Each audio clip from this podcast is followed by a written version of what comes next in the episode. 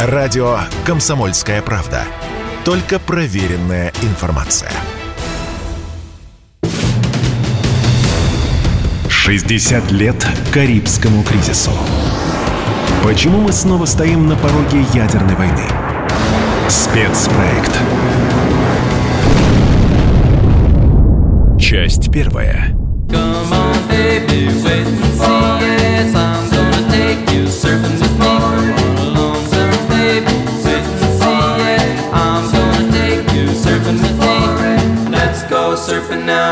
Everybody's learning how. Come on a safari with me.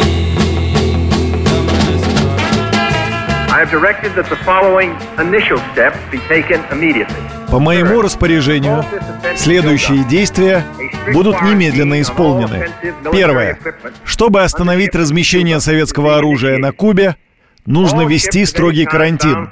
Все суда любого вида, направляющиеся на Кубу из любой страны или порта, перевозящие оружие массового поражения, будут возвращены в порт отправки – в случае продолжения попыток наращивания вооружения, этот карантин будет расширен.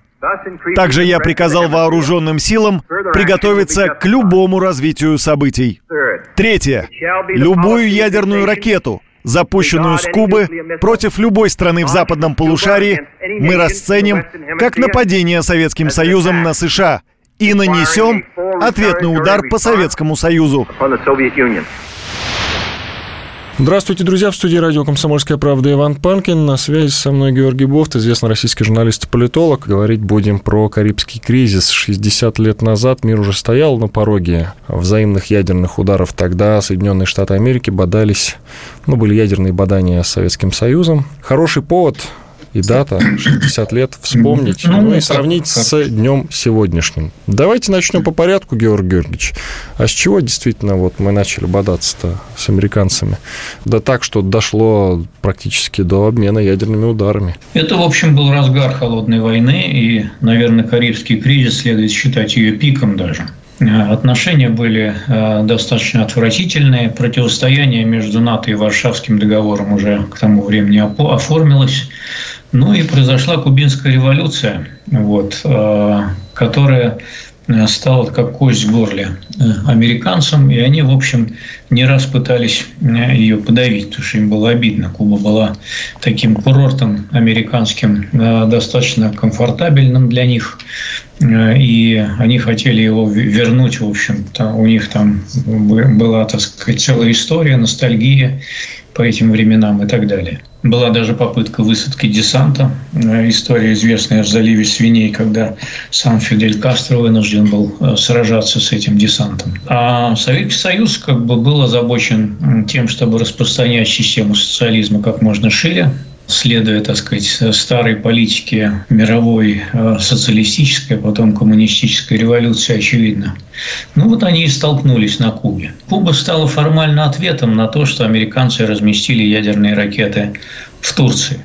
И там у этих ракет было подлетное время 10-15 минут. В общем, этого было мало для мобилизации и для того, чтобы скрыться в убежищах. Ну, а кроме того, Хрущев э, хотел защитить Кубу, поскольку, в общем, ей американцы реально угрожали. И третий момент был, конечно, то, что он хотел, как он сам выразился, Хрущев, э, запустить ежа в штаны американцам. Ну, такую вставить им дулю. Это целый, э, так сказать, ряд таких соображений. Поэтому повезли ракеты на Кубу. Какие права в Америке распоряжаться судьбами других стран, других народов? Политика признания суверенности народа – это политика невмешательства в дела этих стран.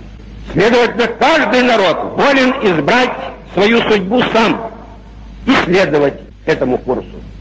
А здесь уже Америка хочет, так сказать, подсказывать и указывать, по какому пути должна развиваться каждая страна.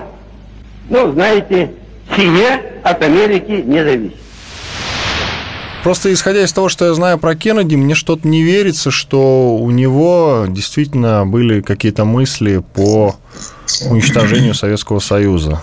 Или интервенции в Советский Союз? Вот что-то не верится. Советский Союз... Нет, Советский Союз он не собирался вторгаться. Он, собственно, занимался только Кубой. И при Кеннеди были предприняты, собственно, попытки э, свергнуть Кастро вооруженным путем вторгнуться на Кубу. Это все при нем было. И даже э, среди множества версий убийства Кеннеди существует одна из тех, что то ли кубинский контрас ему мстили, значит, за этот неудачный десант, то ли наоборот, ему не простили эскалацию на Кубе. Дело такое темное. Но э, кубинское направление занимало важное место в его внешней политике. Э, тут же надо вспомнить еще, э, у американцев была в свое время доктрина Монро, провозглашенная еще в 1823 году, согласно которой, в общем, там откровенно было сказано, что Латинская Америка вся, туда Европа не должна соваться – вот это все является зоной влияния Соединенных Штатов. Все европейские державы пусть держатся от них подальше. Советский Союз был какой-никакой европейской державой, поэтому он под доктрину Монро подпадал. Э, это было воспринято как э, такое вторжение в зону интересов Соединенных Штатов. А вторгаться в Советский Союз он, конечно, не хотел. Там были уже какие-то э, разработки насчет того, чтобы ударить по ядерным силам Советского Союза, если э, разразится война. Но это, так сказать, другое. Первичным был кубинский конфликт. Для нас не в том вопрос, что мы только поддерживаем коммунистов. Нет.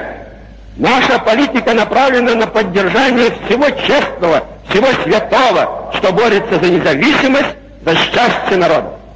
И мы руку протянули кубинскому народу в их борьбе. И мы до конца будем поддерживать борьбу кубинского народа и не только кубинского народа. Всех народов колониальных, которые поднимут знамя борьбы, наши симпатии на стороне тех, которые восстанут против колонизаторов, против поработителей. Del pueblo y el pueblo es tu superior. Por eso juntos haremos triunfar la revolución.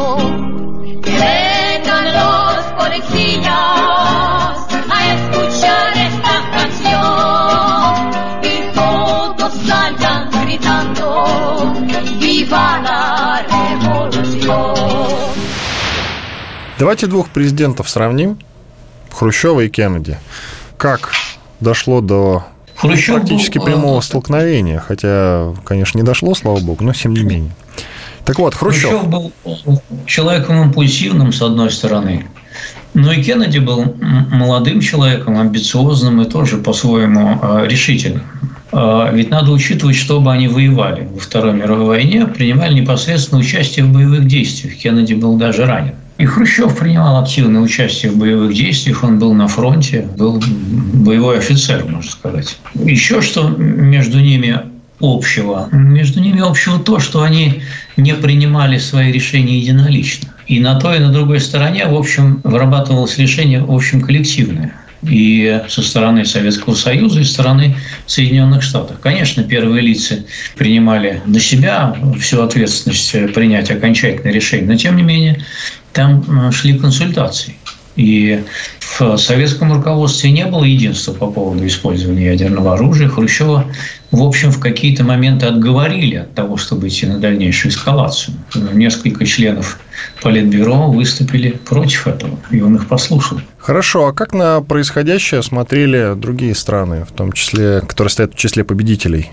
Великобритания, Франция, Китай тот же – это был конфликт такой, в общем, двусторонний, он не был многосторонним. Остальные игроки действовали вроде статистов. Ни Советский Союз не задействовал Варшавский договор, ни Соединенные Штаты не задействовали НАТО. Во многом потому, что конфликт развился довольно быстро, стремительно, я бы сказал даже, за 2-3-4 э, недели. Ну, там, с начала октября по конец октября. Ну, хотя еще в мае, собственно, было принято решение Советским Союзом о начале операции, но пока там корабли дошли, пока их обнаружили, так что блоки не были задействованы. И они, э, ну, можно сказать, никак не участвовали в этом. Если бы, конечно, война началась, то присоединился бы и Варшавский договор, и НАТО, но до этого не дошло. А как нам удалось незаметно ракеты доставить на Кубу? Но все-таки надо учитывать, что по тем временам разведка ну, отставала от нынешних возможностей. была разработана секретная операция под названием «Анадырь». А, отправили корабли Северного флота якобы на Чукотку. Ну как их на Чукотку отправили? Их отправили через э, Гибралтар. Никто не знал, куда они идут, э, даже командиры, которые находились. Погрузили 48 тысяч человек, кстати говоря, и дали им зимнее обмундирование. Э, никто не подозревал, что какая-то может быть другая операция. И все снаряжение было под зиму усиливать северный, так сказать, фланг. Уже когда оказались в Атлантике, то они, значит, скрыли секретные конверты и там обнаружили приказ идти на Кубу. А со спутников видели корабли, но не видели, что там на этих кораблях. И уже потом, когда ракетные установки доплыли до Кубы, уже потом с американцев со спутников, вернее, даже не столько со спутников, сколько с разведывательных самолетов. Они летали на самолетах, они и спутники использовали, и разведывательные самолеты, они обнаружили, что там размещены а, советские ракеты средней дальности, Р-12. Еще Р-12 и Р-14 туда везли. Но Р-12 с Кубы могла достать до Вашингтона. Продолжение через несколько минут. 60 лет Карибскому кризису. Почему мы снова стоим на пороге ядерной войны? Спецпроект.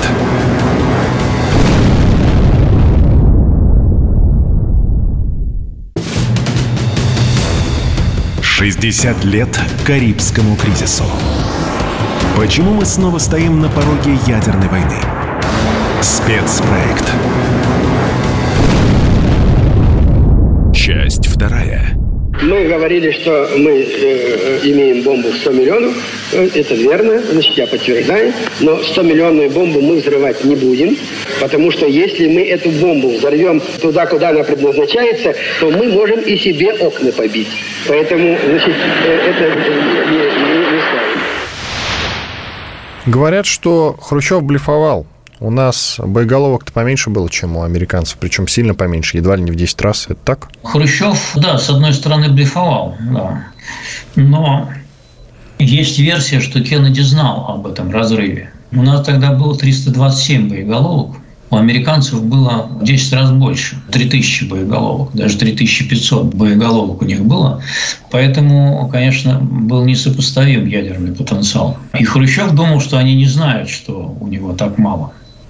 А они знали, видимо. Поэтому, в общем, Кеннеди, ну, как сказать, не опасался удара. Он все равно опасался удара, потому что даже если одна бы боеголовка долетела, то для Америки это считалось бы неприемлемым ущербом. Американцы, судя по всему, не знали, что на Кубе были размещены именно ядерные боеголовки. Они думали, что ядерные боеголовки подвезут потом.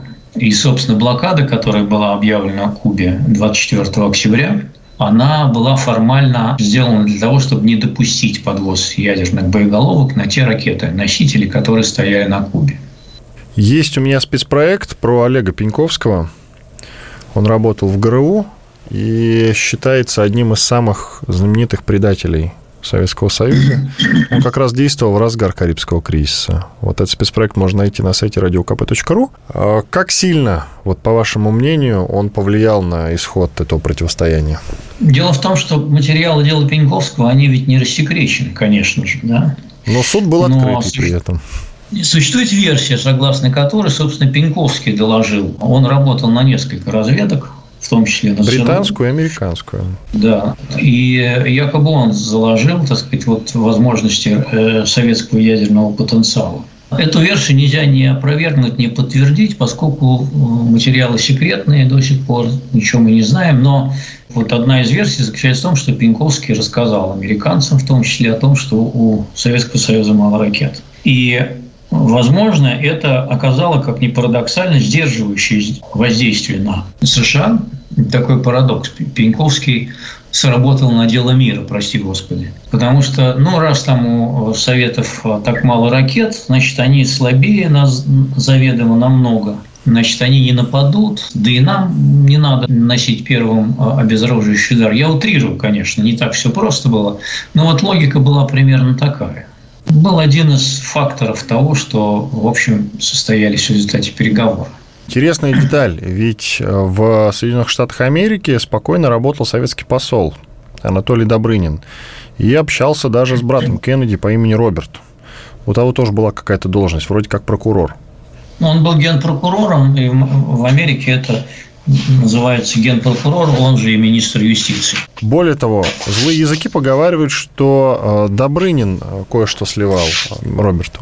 Добрынин не мог ничего слить, поскольку его держали самого в неведении относительно того, есть ядерные боеголовки на Кубе и на подводных лодках вокруг Кубы, а они туда уже тоже приплыли. Он мог, конечно, тоже блефовать, но разговоры его и Кеннеди, я, честно говоря, не помню, чтобы они были полностью опубликованы, в том числе американцами. Я не верю в эту версию совсем. По этому поводу предлагаю послушать еще мнение историка и журналиста Леонида Млечина. Послом там был Анатолий Федорович Добрынин, выдающийся дипломат. Я говорю об этом без преувеличения, потому что он делал главное. Он отделял идеологические лозунги от геополитической реальности. Идеологические лозунги – это для политиков, а для него геополитическая реальность. Он делал все, чтобы в Москве понимали, чем руководствуются американцы, какие реальные мысли сидят в голове американских политиков, чего они хотят и почему. И ему в Москве верили, потому что знали, что он точно сообщает. Но он своим американским собеседникам ясно и четко объяснял, что делается в умах членов президиума ЦК. И ему в Вашингтоне тоже верили. К нему тогда, в наше посольство в Вашингтоне, невиданное сейчас дело, немыслимое сейчас дело. Приезжал брат тогдашнего президента Роберт Кеннеди, министр юстиции, приезжал вечером, в ночь поговорить, обсудить, поговорить откровенно. Американцы знали, чтобы перед ними был партнер, которым они могут доверять. В том смысле, что их поймут правильно и донесут мысли до Москвы точно. И в Москве точно знали, что они в курсе намерений американцев. И этот кризис был преодолен усилиями и руководителей двух стран, и таких выдающихся дипломатов, как Анатолий Федорович Добрынин. Были несколько встреч между Хрущевым и Кеннеди, и они проходили не в пользу Кеннеди. Поинтереснее Хрущев на них выглядел. Канцлер Аденауэр – это человек, который совершенно выжил из ума. Ни один здравомыслящий человек не может одобрять в наше время ракетной и атомной техники, нарушать суверенитет государств, следовательно, провоцировать конфликты военные – которые могут разразиться катастрофой для народов. И только лишь способен человек умственно неполноценный. На него надо было бы давно надеть рубашку смирительную и посадить в сумасшедший дом. Вот это было бы ему место действительно уготованное. Хрущев, может быть, говорил громче и кричал сильнее, но чего в результате он добился такого, что Кеннеди так испугался, что во всем пошел на уступки?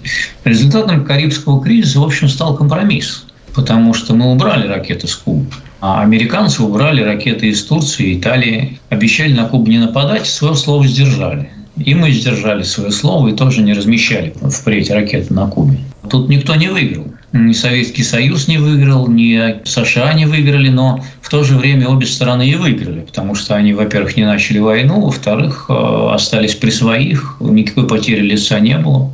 Все вздохнули с облегчением, что нет ядерной войны, все замечательно закончилось в этом плане. Вот еще одна из версий заключается в том, что Кеннеди тоже какие-то силы не простили Карибский кризис, э, и это была одна из причин тоже покушения на него. Но этих версий так много, что уже в этом трудно копаться. Когда рассекретят все материалы, тогда мы будем об этом знать.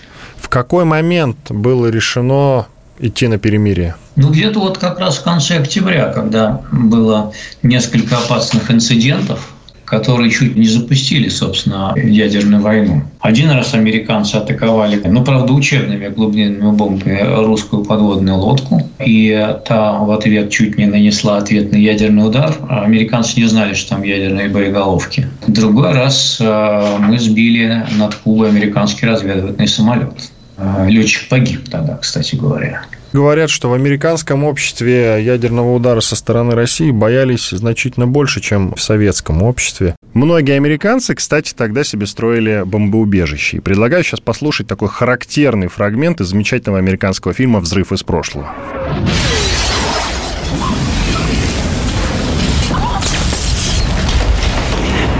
Ты цела? Кажется, да. Это все-таки случилось. А, смотри, какая жара. Датчики температуры поверхности зашкалило. Боже правый, это случилось.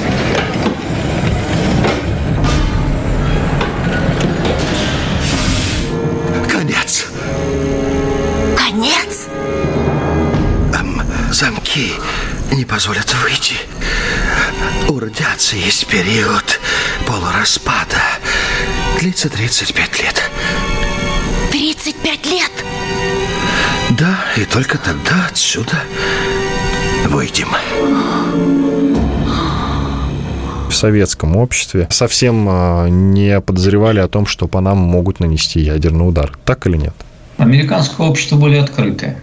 И было, и есть, и чем Советский Союз, и чем Россия современная. Вот, поэтому, а, когда там проводили в школах а, учебные тревоги, когда детей, ну, все видели, наверное, эти хроникальные кадры, когда дети залезали под стол, э, правда, трудно сказать, чтобы это спасло от ядерного взрыва, под парты.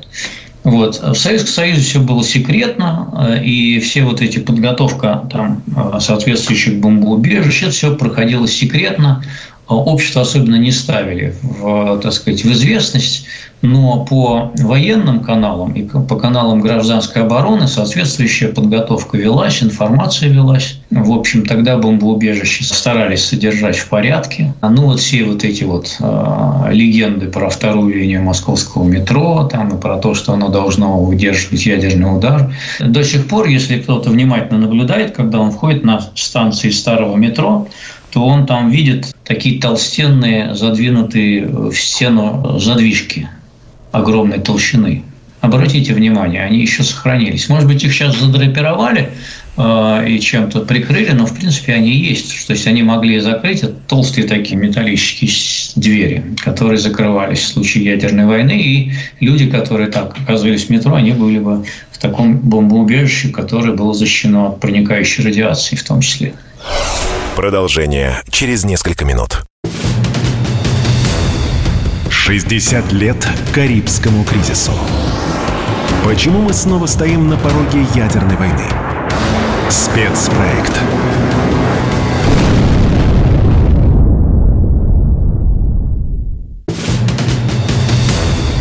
Шестьдесят лет Карибскому кризису. Почему мы снова стоим на пороге ядерной войны? Спецпроект.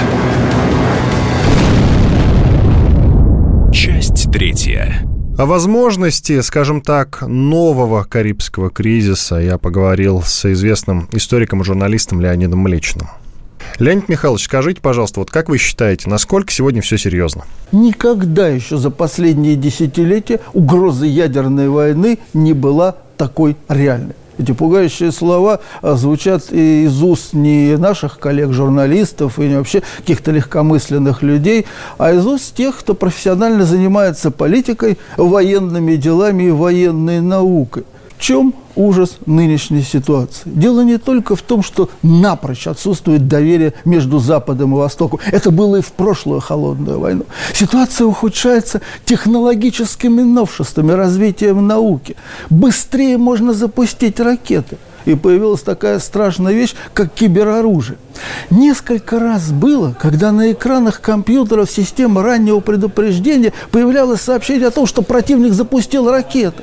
Но в то время было еще время подумать, понять, в чем дело, а не ошибка ли это. И всякий раз оказывалось, что это ошибка компьютера. А теперь это может быть не ошибка компьютера, а сознательная кибертеррористическая акция третьей стороны, которая рада будет стравить Запад и Восток. И вот на компьютерах появляется сообщение о ракетном нападении, а другая сторона в нынешней ситуации, когда напрочь отсутствует доверие, звонить в Москву или Вашингтон не станет, не станет выяснять, что происходит, а примет решение об ответно-встречном ударе. И ракеты отправятся в ту сторону, они взлетят с той стороны. Потом выяснится, что это была или ошибка компьютера, или это были молодцы хакеры, только некому будет уже подводить итоги. Исчезновение доверия между Западом и Востоком имеет самые страшные последствия. Напрочь разрушена система контроля. Что сдерживало? Что позволяло контролировать? Что позволяло следить за тем, что происходит в лагере вероятного противника и каким-то образом снимать озабоченность?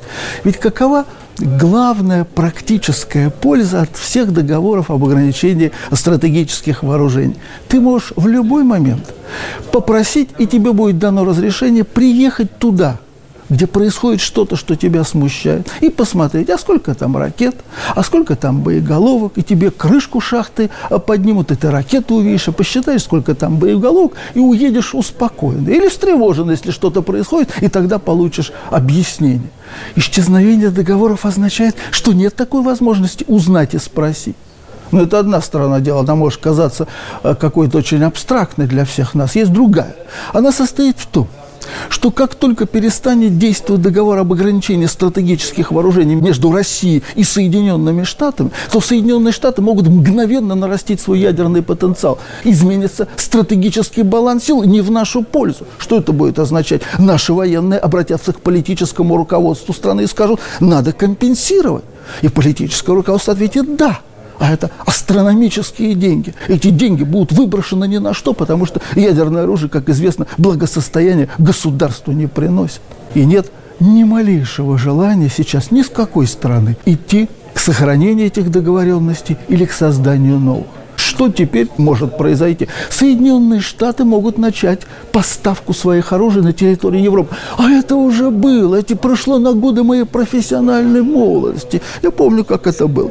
В 1976 году Советский Союз начал развертывание ракет средней дальности. Пионер они у нас назывались на натовском лексиконе СС-20 на территории Восточной Европы.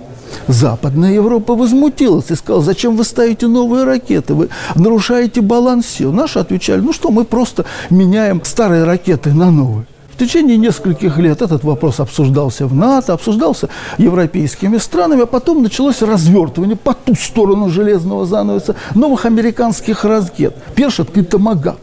И когда они были развернуты, выяснилось, что подлетное время столь коротко, что советские руководители даже не успеют спрятаться в бомбоубежище, о чем на заседании Политбюро тогдашний министр обороны маршал Устинов и доложил.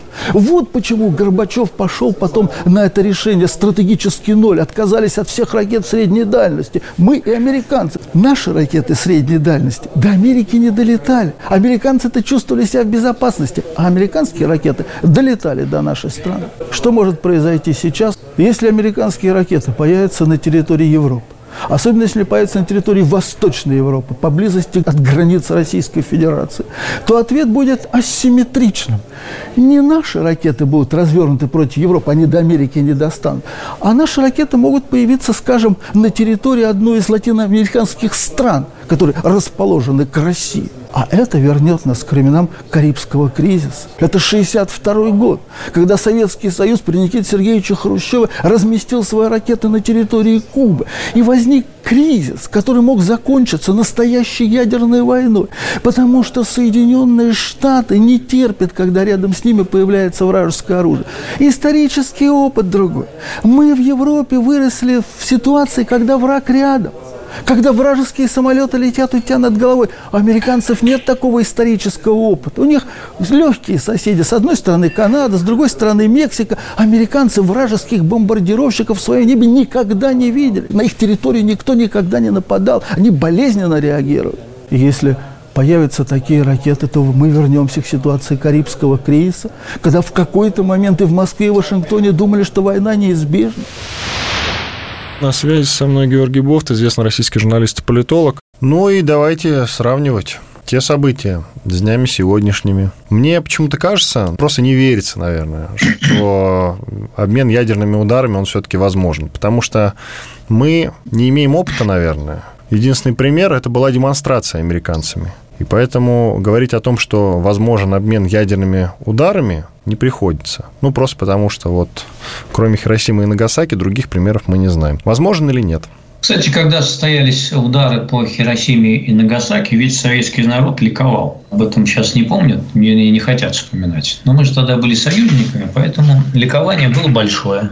Оно потом прошло в годы Холодной войны, стали говорить, что это преступление. А тогда это в этом преступлении не видели. Но это так, отступление лирическое. Что касается обмена ядерными ударами, то мы так долго себя сами заговаривали, что это невозможно, что в войне нет победителя. Это такая, мне кажется, опасная вещь, потому что может опять произойти нечто такое, что вот было во времена Карибского кризиса, случайно запустить, может быть, ядерный конфликт. Например, ну вот сейчас обсуждается, да, что Украина хочет использовать грязную бомбу, она это отрицает. Нас обвиняют в том, что мы готовимся использовать тактическое ядерное оружие, мы тоже это отрицаем. Но предположим, что вот одна из сторон использует это оружие, и это может запустить более широкомасштабный ядерный конфликт, конечно.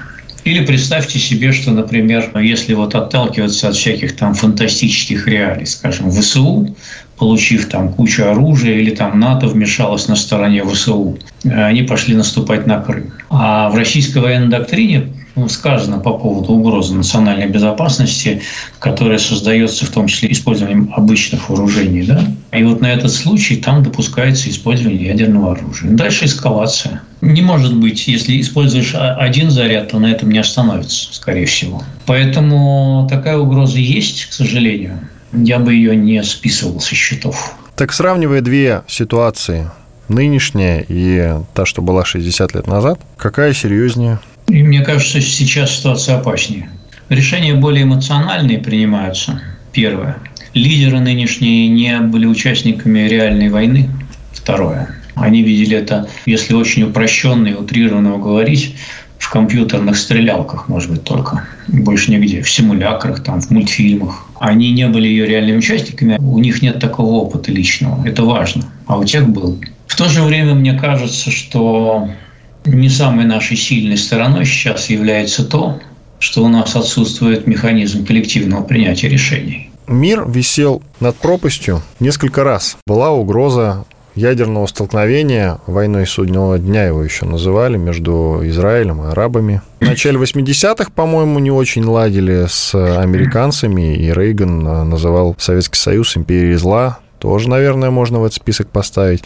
Возьмем 79 год, эпизод на Даманском, когда мы с Китаем могли столкнуться очень серьезно, тоже поговаривают, что могло дойти до обмена ядерными ударами. Почему же сейчас ситуация все-таки, по-вашему, страшнее, чем предыдущие? Понимаете, вот когда вы упомянули период Рейгана, там был эпизод, когда э, советская оборонительная система восприняла э, ошибочный сигнал о том, что началось ракетное нападение. Офицер, И... который э, принимал офицер, решение отвечать или не отвечать, он, он понял, что, скорее всего, это сбой. Угу. Да.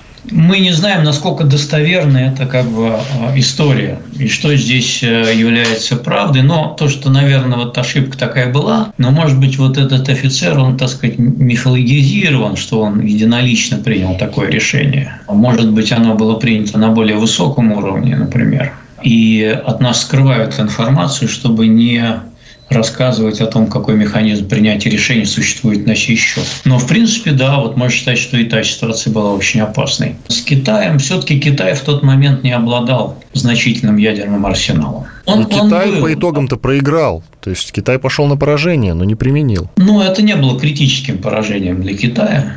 Как раз, может быть, он испугался ядерного удара. Опять же, мы не знаем, были ли реальные угрозы применения ядерных сил. Давайте зафиналим так. Уроки которые мы должны вынести из Карибского кризиса, которые могут нам пригодиться сегодня, не развязать ядерную войну? Главный урок заключается в том, что прежде чем ты предпринимаешь далеко идущие внешнеполитические действия, надо просчитать все последствия, включая разные варианты развития этих действий. 60 лет Карибскому кризису.